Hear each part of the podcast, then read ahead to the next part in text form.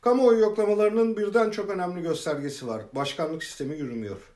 AKP, MHP koalisyonunun toplumsal karşılığı hızla tükeniyor. MHP barajı bile geçemiyor. Karanlık ittifak sözcüleri durmadan konuşuyor. Meal açık. Yürümeyen iktidarımızı siyasetin tüm kurumlarını bertaraf etmeye çalışarak ayakta tutacağız. Türkiye halkları yoksulluk, hastalık ve ekonomik çöküntüyle boğuşuyor. Amerika ve Avrupa Birliği yaptırımları gündemde. Cumhur İttifakı çıkmaz bir sokakta. Bu sokağın duvarını bir kez daha 7 Haziran 1 Kasım 2015 sürecinde kullandığı illegal yöntemler ve elinde tuttuğu koç başlarıyla yıkmak istiyor. AKP'li Cumhurbaşkanı Recep Tayyip Erdoğan gibi MHP lideri Devlet Bahçeli de bir yandan yargıya HDP için kapatılma talimatı veriyor, diğer yandan CHP için operasyon sinyali. İçişleri Bakanı Süleyman Soylu da boş durmuyor. Oh! Paralar PKK'ya gitmiyor. Millete gidiyor. Oh! Oh! Kayyumdan aldığımız belediyeler 600 belediye başkanları, 73 belediye başkanı 694 yıl 1010 ay hapis cezası aldı. Bu da size kapak olsun. Teröriste terörist diyoruz. Destekçisine de terörist diyoruz. İhbarcısına, işbirlikçisine, çocukları kandırıp dağa gönderen belediye başkanına terörist diyoruz. Edirne'deki Demirtaş'a da terörist diyoruz. MHP Genel Başkan Yardımcısı Semih Yalçın'ın HDP, PKK itlafı gereken bir siyasi haşere sürüsüdür ifadeleri ise bir soykırım teşvik suçu olarak değerlendiriliyor.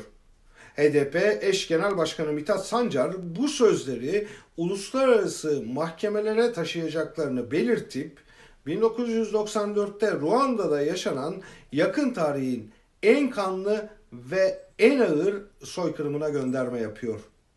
100 günde 800 bin insan katledildi. Hutuları, Tutsiler, ılımlı Hutular ve muhaliflere karşı kışkırtmak için katliamdan bir yıl önce kurulan rejim yanlısı Radyo Televizyon Libre des Miles Colines sık sık hamam böceklerinin öldürülmesi için çağrı yapıyordu. Ruanda'dan daha yakın tarihimizden Türkiye'den örnekler de var. Cumhur İttifakı'nın masasında otoriteyi bir kademe daha ileriye götürebilme hesapları da bulunuyor. İttifakın sorunları halkı kutuplaştırarak aşma ısrarı toplumsal belleğimizdeki derin yaraları hatırlatıyor. Aralık, Türkiye'nin katliam tarihinde çok kara bir sayfa. Siyasal nedenlerle körüklenen Alevi-Sünni ayrılığı 19-26 Aralık 1978 tarihleri arasında katliama dönüştü. Müslüman Türkiye sloganları eşliğindeki saldırılarda resmi verilere göre çoğu Alevi 150 yurttaş öldürüldü. 176 kişi yaralandı. Resmi olmayan beyanlara göre ise ölü sayısı 500'e yakındı. Alevilere ait 200'ün üzerinde ev yakıldı, 100'e yakın iş yeri tahrip edildi, kadınlara tecavüz edildi, çocuklar kaynar suda haşlandı, uzuvları kesildi, hamile kadınların karınları deşildi, bebekler dışarı çıkarılıp öldürüldü. Tanıklıklar Kenan Evren'i bile şaşırtmıştı. Şöyle anlatıyordu. Sedat Celasun rapor hazırlamak için Maraş'a gitmişti. Döndüğünde komutanım tasavvur edemezsiniz. Yeni doğmuş bebekleri iki bacağından tutup ortadan ikiye ayırmışlar dedi. Maraş 12 Eylül'ü hazırlayan en önemli etkendi. Dönemin Başbakanı Bülent Ecevit olayların uzun süredir direndiği sıkı yönetim talebine zorlamak için kontra gerilla tarafından çıkarıldığını bildirdi. Bu sıkı yönetim talebine zorlama ifadesi aklımızın bir kenarında durmalı. Olayların ardında MHP ve MİT vardı. Provokasyon daha önce Malatya ve Elazığ'da denenmişti. Bir yerde din ve milliyetçilik temelli katliam yaşanmışsa bunun mutlaka ekonomik ve siyasi arka planına da bakmak lazım.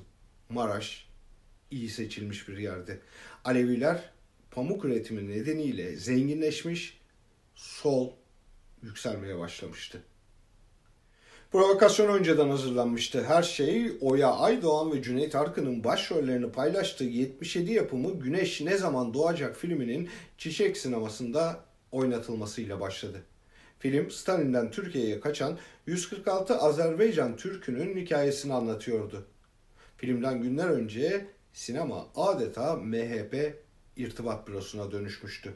Sinemaya ses bombası atılması ile Alevi katliamı için düğmeye basıldı.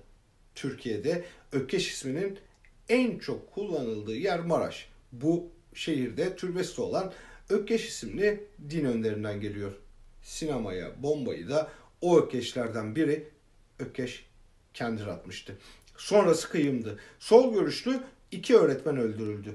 Adli tıp doktoru cenazelerin teslimini bir gün sonraya cuma namazının çıkışına göre ayarladı. Böylece çevre köylerden gelecek kalabalıklar beklenmiş olacaktı. Minarelerden kızılların cenazelerinin namazı bile kılınmaz anonsu yapıldı. İstendiği gibi gelişen olaylar Alevi mahallelerini kuşatan canavarlaşmış yığınları yaratmıştı. Onlara Alevilerin evleri ve malları sizin olacak sözü verilmişti.